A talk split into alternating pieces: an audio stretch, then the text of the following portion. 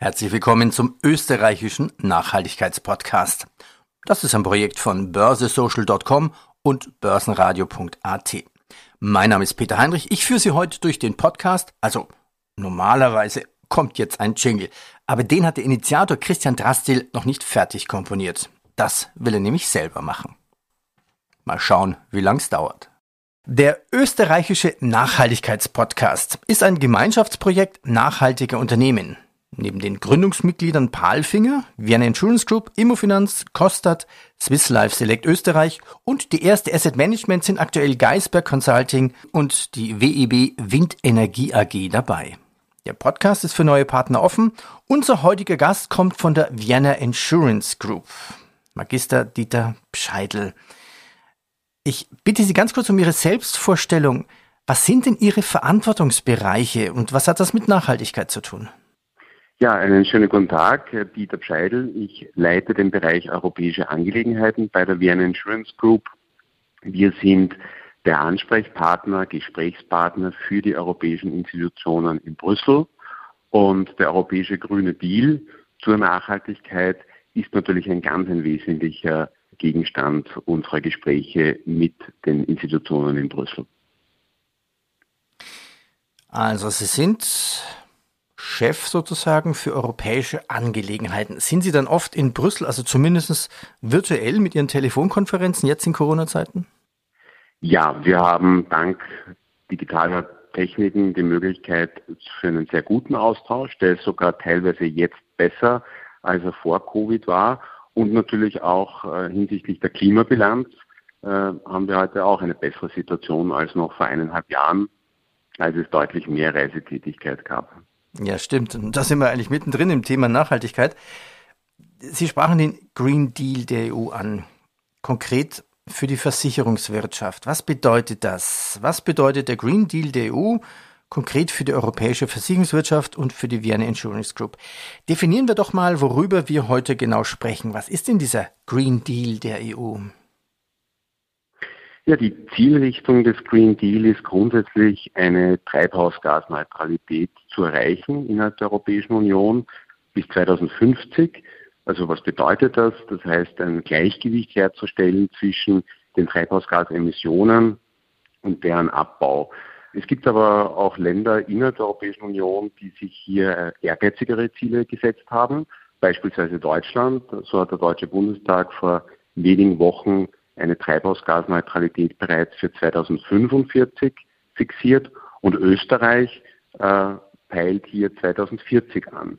Ähm, auch außerhalb Europas gibt es entsprechende Ziele, weil natürlich muss man realistisch sein. Europa steht für etwa 8 Prozent der weltweiten Treibhausgase. Insofern braucht es natürlich ja auch die Mitarbeit außerhalb Europas.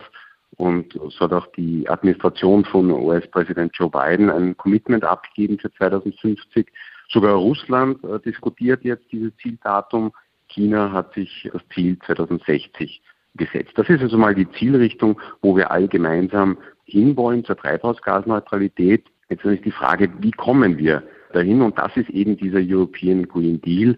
Den darf man sich vorstellen als ein sehr großes Regulierungspaket eigentlich ein beispielloses in der Wirtschaftsgeschichte. Und ganz wesentlich ist, dass dieser Green Deal nicht über Verbote oder Gebote arbeitet, sondern über Transparenz. Sie können sich das in etwa so vorstellen, wenn Sie heute in den Supermarkt gehen, um sich einen Joghurtdrink zu kaufen, dann finden Sie dort Informationen zu Fett, Zucker, Eiweiß, Kalzium etc. Ob Sie aber dieses Produkt dann kaufen oder nicht, das ist Ihre Entscheidung.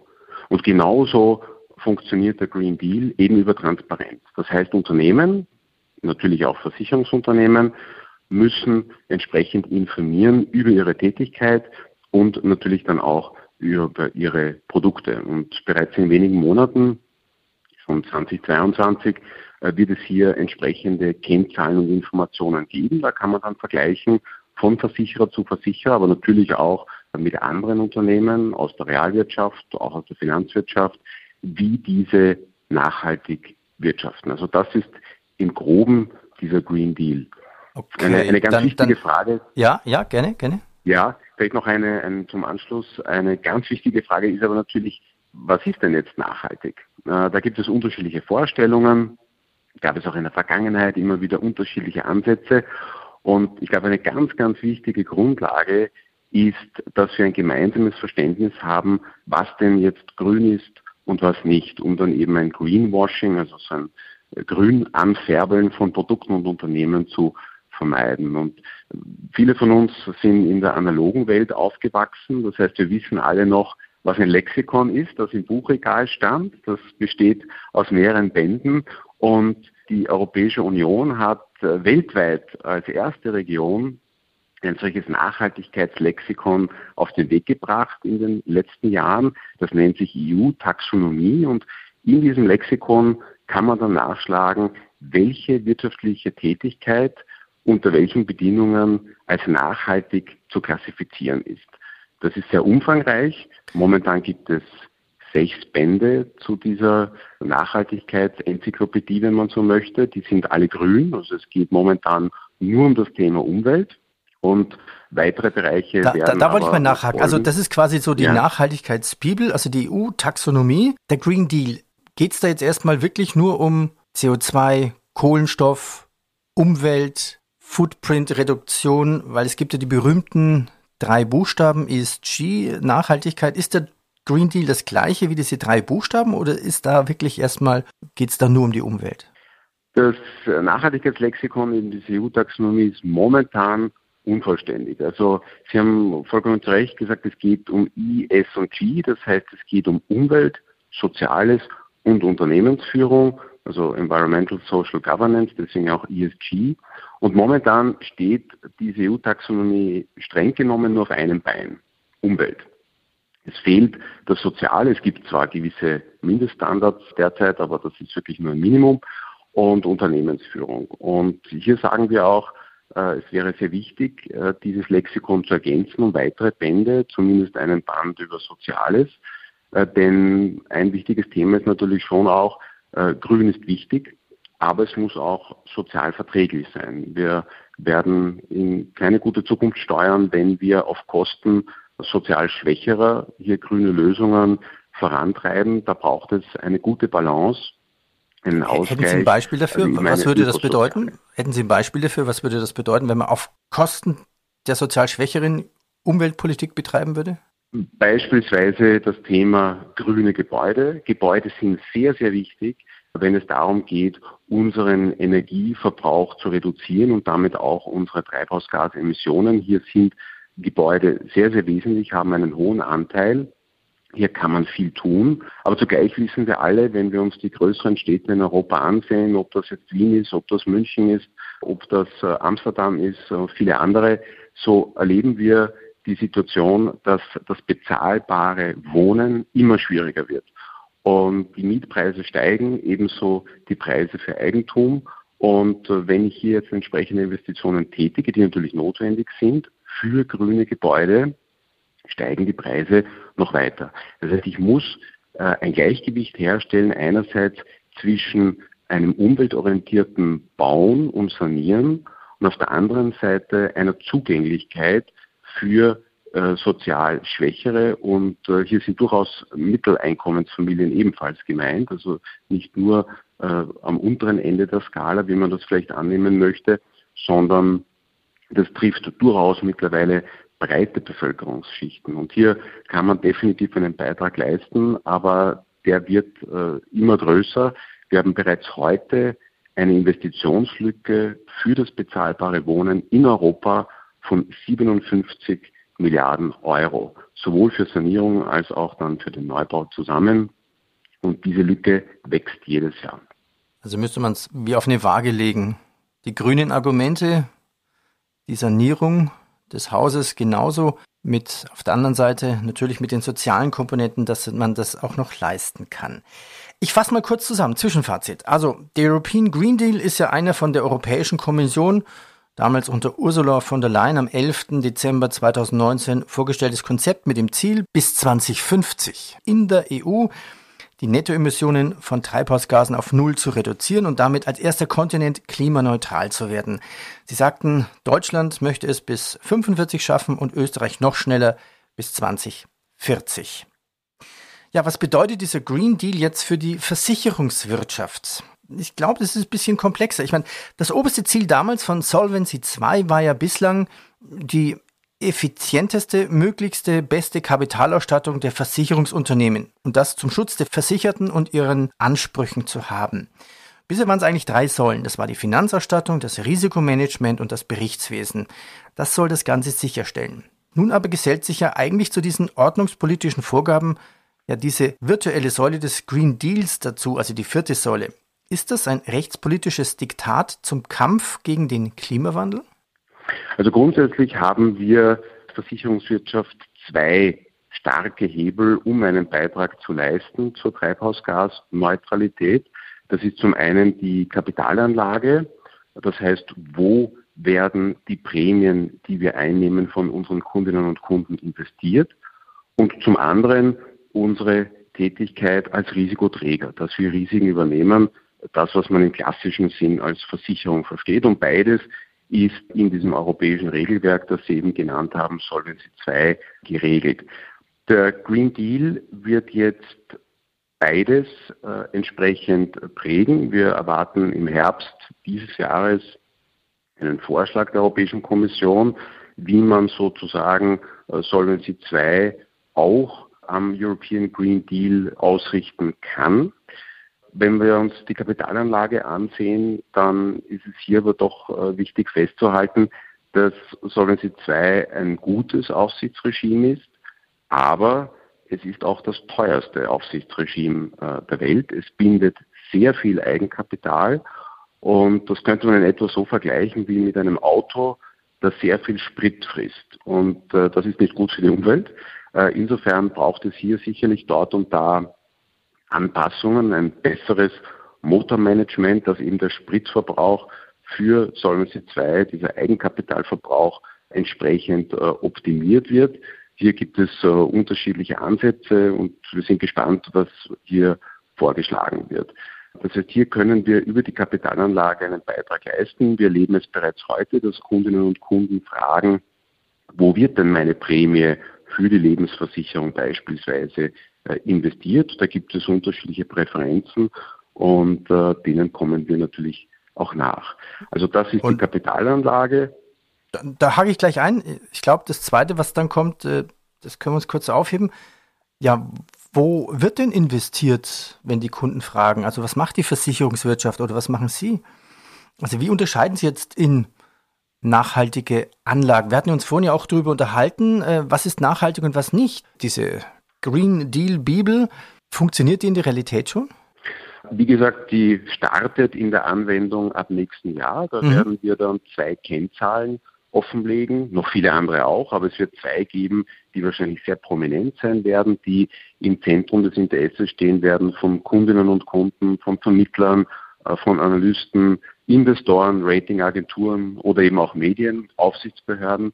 Und die werden zum einen den Anteil der nachhaltigen Investments an den Gesamtinvestments äh, offenlegen, diese eine Kennzahl, und die andere betrifft das Underwriting, eben die Risikoübernahme. Das heißt, wie viel unserer Prämie ist sozusagen nachhaltig. Und da ist die Taxonomie, dieses Nachhaltigkeitslexikon, äh, ganz, ganz wesentlich entscheidend.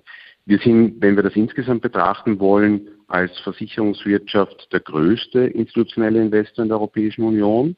Momentan sind in etwa 10,5 Billionen Euro investiert.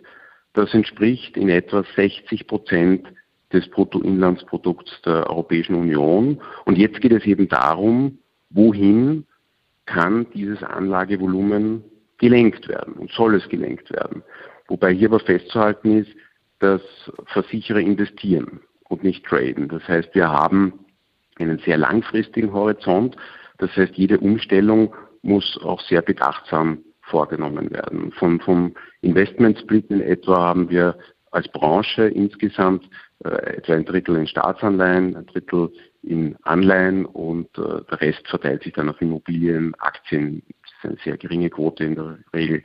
Ähm, das heißt, hier kann man natürlich umsteuern, aber das braucht Zeit, denn grundsätzlich halten wir unsere Assets bis zur Fälligkeit, weil dem ja natürlich auch bestimmte Verpflichtungen der Kunden gegenüber äh, stehen. Wenn wir beispielsweise an hochverzinste oder höher verzinste Lebensversicherungsverträge aus früheren Zeiten denken, da gibt es durchaus noch zweieinhalb, drei, manchmal sogar vier Prozent. Die müssen ja entsprechend bedient werden aus Assets, die eine ebenfalls höhere Verzinsung aufweisen. Das heißt, die kann ich natürlich jetzt nicht zwanghaft verkaufen. Die muss ich äh, im Bestand halten, ja, um meinen Verpflichtungen gerecht zu werden. Macht ja auch Sinn. Ich kann mir auch vorstellen, wenn Sie in Immobilie investiert haben, das sind ja auch Generationen, die Sie da an Verpflichtungen haben. Man kann ja nicht einfach dann switchen. Und die neuen Immobilien gibt es ja auch noch nicht, die nachhaltig sind. Die müssen ja auch erst saniert und gebaut werden. Sie haben gerade eine Zahl genannt, die würde ich gerne noch mal herausstellen. Ich habe gerade mitgeschrieben, Sie sagten von 10,5 Billionen an Summe, die Versicherungen investieren in Europa. Und das sind 60 Prozent vom BIP von ganz Europa, ist das richtig? Das ist richtig, es entspricht 60 Prozent des BIP in der EU. Ja, also wirklich eine gewaltige Summe. Und äh, das heißt, es braucht hier natürlich auch eine entsprechende Klarheit, Planbarkeit, wohin wir in Zukunft dieses Kapital lenken sollen. Denn wir wissen ja teilweise heute nicht, in welche Richtung bestimmte Realsektoren sich äh, entwickeln werden. Das wird ja auch von regulatorischen Vorgaben geprägt sein. Wenn wir uns unterschiedliche Industriezweige ansehen, beispielsweise die Automobilindustrie, hier gab es sehr starke Eingriffe. Wenn wir uns CO2-Flottenziele beispielsweise ansehen, und das ist für uns aber als langfristige Investoren wichtig, zu wissen, in welche Richtung entwickelt sich ein bestimmter Sektor der Realwirtschaft, um dann darauf reagieren zu können. Das ist also ein gewisses Momentum der Ungewissheit, äh, mit dem hätten, wir. Hätten Sie dafür ein Beispiel? Was, was meinen Sie damit genau? Ja, beispielsweise wäre das auch, also ich habe schon die Automobilindustrie genannt, aber beispielsweise auch das ganze Thema Energie. Wie schnell kann es gelingen, in Richtung Erneuerbare umzusteuern? Wir erleben ja auch derzeit, dass viele traditionelle äh, Energieerzeuger neue Konzepte verfolgen und umsetzen. Da geht es natürlich dann auch um, um den Erfolg dieser Konzepte. Das ist dort und da vielleicht noch momentan schwer absehbar, aber genau das braucht es für uns als Investoren, dass wir hier eine klare Perspektive äh, entwickeln können, damit wir hier auch entsprechend investieren können. Sie haben vorhin diese zwei Hebel angesprochen. Also einmal diese Riesenzahl, diese 10,5 Billionen. Also das ist das, was die Versicherungen an Geld haben und anlegen. Und auf der anderen Seite, das zweite ist das, was Sie selbst unterschreiben als Versicherung. Also Sie haben einen Kunden und müssen ihn dann versichern oder dürfen ihn versichern. Was ändert sich denn hier? Ich kann mir vorstellen, dass Sie, ja, dürfen Sie denn noch alles versichern? Oder aufgrund von Green Deals wahrscheinlich Ölkraftwerke nicht mehr versichern, Raffinerien nicht mehr versichern? Äh, wie sieht es denn hier aus? Grundsätzlich wichtig, wie zuvor erwähnt, der European Green Deal arbeitet nicht über Gebote oder Verbote. Das heißt, wir sind frei darin, was wir versichern. Wir müssen es aber entsprechend offenlegen. Also das wird sich dann fokussieren in dieser Kennzahl, das, das sogenannte Underwriting KPI, wo wir dann ab nächsten Jahr den Anteil der nachhaltigen Prämie an der Gesamtprämie äh, offenlegen werden. Man darf sich das also in etwa so vorstellen, dass wir unsere Prämien durch einen Filter durchlaufen lassen. Das sind mehrere Filterstufen, eben entsprechend dieses Nachhaltigkeitslexikons. Und am Ende kommt dann eine Zahl raus, das ist der Anteil der nachhaltigen. Äh, ja, es ist richtig, dass es hier eine Kennzeichnung gibt für die Versicherung von Unternehmen oder wirtschaftlichen Tätigkeiten, die mit fossilen Brennstoffen äh, im Zusammenhang stehen, also Öl, Kohle und äh, Erdgas. Es gibt aber kein Versicherungsverbot dafür. Und äh, vielleicht eine der Schwachstellen äh, des Green Deal ist sicherlich auch, dass man hier ja auch für eine Brückentechnologie sorgen muss, eine Übergangsperiode, eine Sicherheit, weil wenn sich immer mehr europäische Versicherer aus dieser Tätigkeit zurückziehen, dann wird es andere geben, die diesen Platz füllen. Das sind dann Versicherer außerhalb Europas, die hier dann Fuß fassen. Und dann habe ich aber eigentlich hinsichtlich Treibhausgasneutralität nichts erreicht, außer eine Umsatzverschiebung von Europa hin zu Anbietern außerhalb Europas. Und das dient natürlich der Treibhausgasneutralität nicht und vor allem auch nicht dem Wirtschaftsstandort Europa. Das ist ja ein, das ist ein ganz spannender Punkt. Also, also Beispiel zum Beispiel Kohlekraftwerk. Es ist moralisch gut, es nicht mehr zu versichern, weil Green Deal. Aber wenn ich das richtig verstehe, dann machen die Chinesen das Geschäft, ist nur eine Umsatzverschiebung und ist nichts erreicht, weil eigentlich der Kohlekraftwerkbetreiber ja motiviert werden müsste, sein Kohlekraftwerk möglichst schnell einzustellen. Darum geht es. Das heißt, der Green Deal beschäftigt sich ja mit sehr vielen verschiedenen Wirtschaftssektoren und ist eine freundliche Einladung in eine neue Zukunft aufzubrechen und es geht eben um den Betreiber äh, dieses, dieses Kohlekraftwerks. Die Versicherungswirtschaft kann die Realwirtschaft nur abbilden. Wir sind nicht das Kindermädchen äh, für die Realwirtschaft. Das heißt, hier müssen die Entscheidungen getroffen werden in den Unternehmen, bei unseren Kundinnen und Kunden. Und hier haben wir kein Urteil zu fällen. Ich glaube, das wäre ein grobes Missverständnis. Was wir schon tun können für den Privatkunden beispielsweise, hier gibt es einen Begriff, der von den Regulatoren geprägt wird, des sogenannten Impact Underwritings. Also was ist das? Da geht es einfach darum, dass man äh, Anreize setzt für ein bestimmtes äh, Verhalten, also durch die Prämie. Ich bringe gleich zwei Beispiele dazu. Das heißt, es geht grundsätzlich darum, wir sagen ja auch, der beste Schaden ist der, der gar nicht erst entsteht. Das heißt, es geht um Prävention und hier kann ich natürlich auch mit meiner Prämienpolitik entsprechend einwirken. Ein Beispiel aus der Gebäudeversicherung. Hier geht es vor allem darum, wie wird gebaut und wo wird gebaut. Also beim Wie geht es beispielsweise darum, heizt sich mit erneuerbaren Energien, beziehungsweise wo baue ich. Hier haben wir gerade das Thema Hochwasserrisiko ja leider in den letzten Wochen und Monaten sehr deutlich vor Augen geführt bekommen. Also hier geht es auch darum, wo wird gebaut. Hier gibt es auch schon sehr gute Lösungen äh, eines Naturgefahrenchecks. Das ist transparent für jeder Mann, jede Frau kann hier nachsehen im Internet, wie sich die individuelle Risikosituation darstellt für das eigene Gebäude. Das kann man im Internet kostenfrei nachprüfen, sowohl in Deutschland äh, wie auch in Österreich. Da gibt es hier entsprechende äh, Webseiten. Also das kann man in der Gebäudeversicherung tun, dass man die Bauart und auch natürlich den Bauort entsprechend berücksichtigt in der Prämie.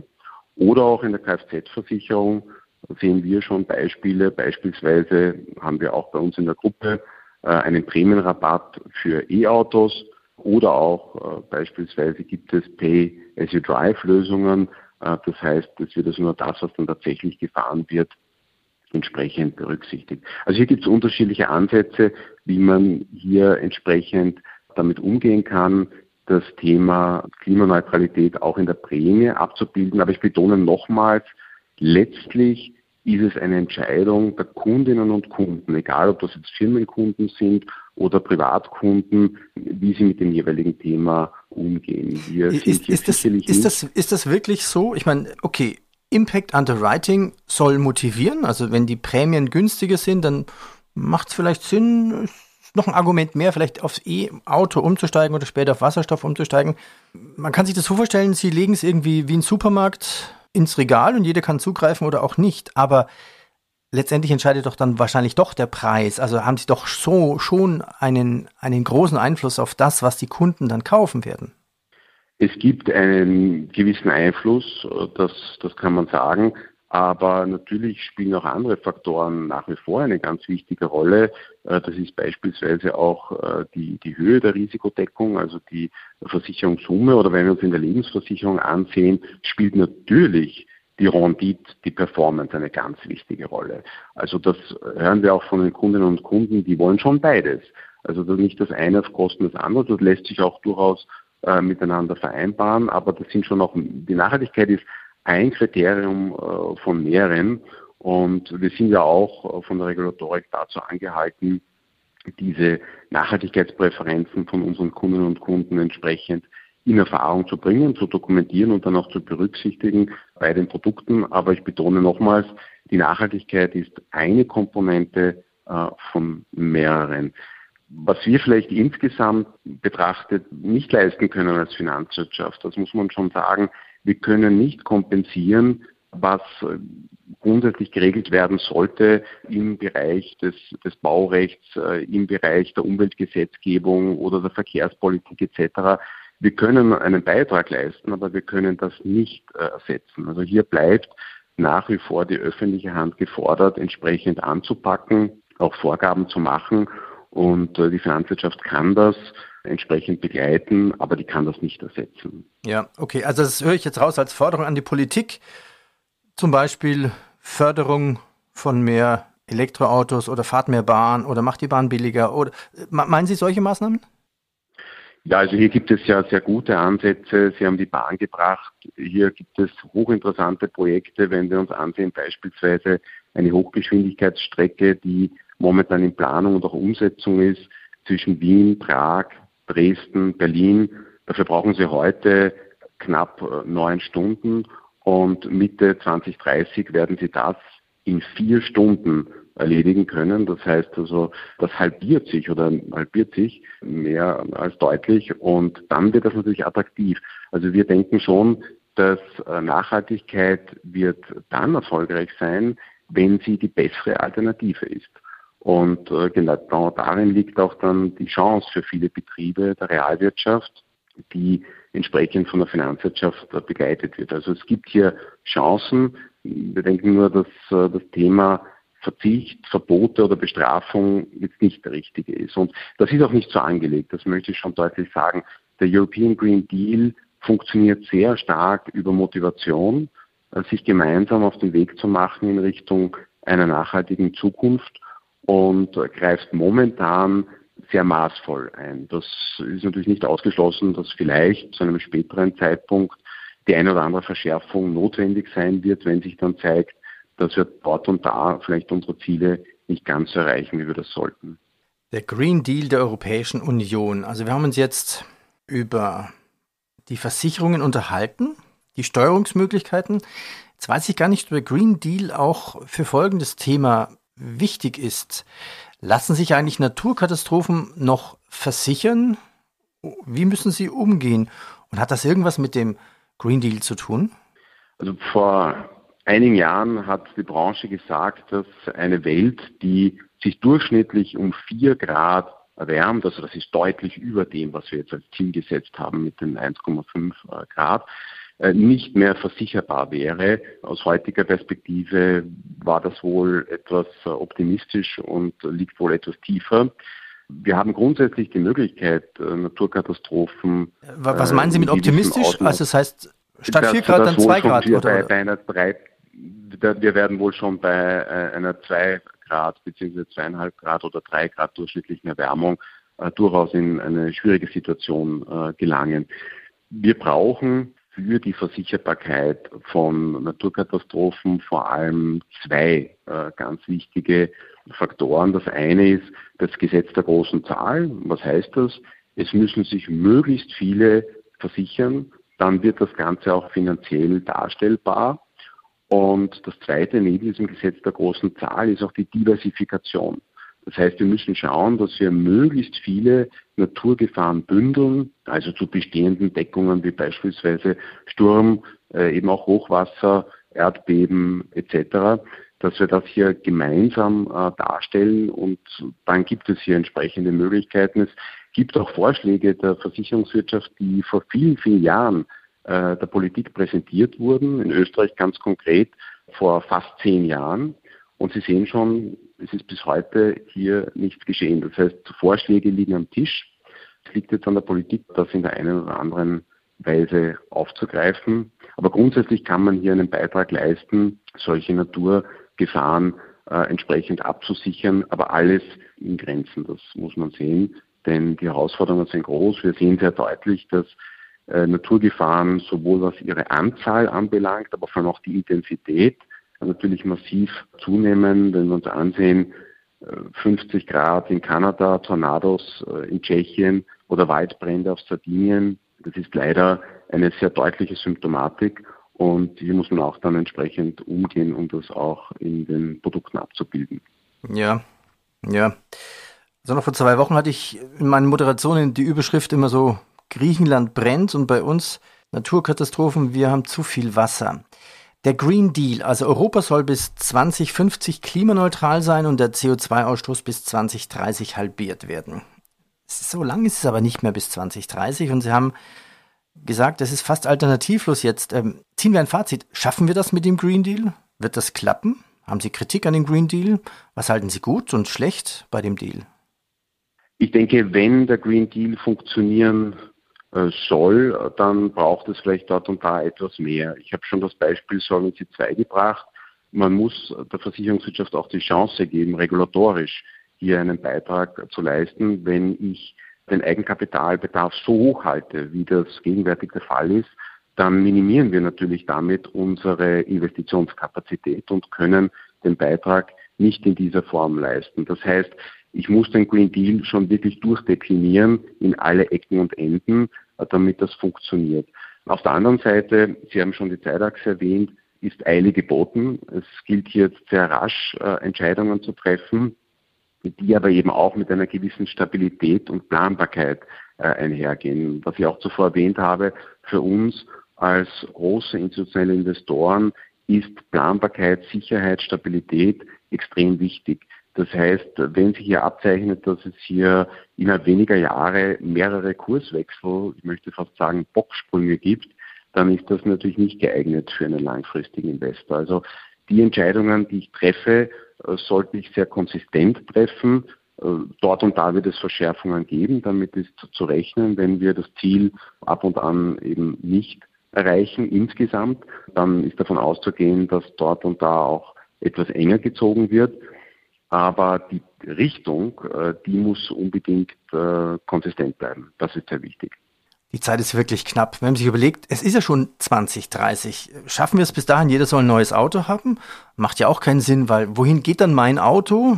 Vielleicht in den Osten oder, oder nach Afrika? Dann habe ich ja CO2-mäßig auch nichts erreicht. Und bis wir irgendwas erreichen, muss es ja geplant werden, gebaut werden, geprüft werden, entschieden werden.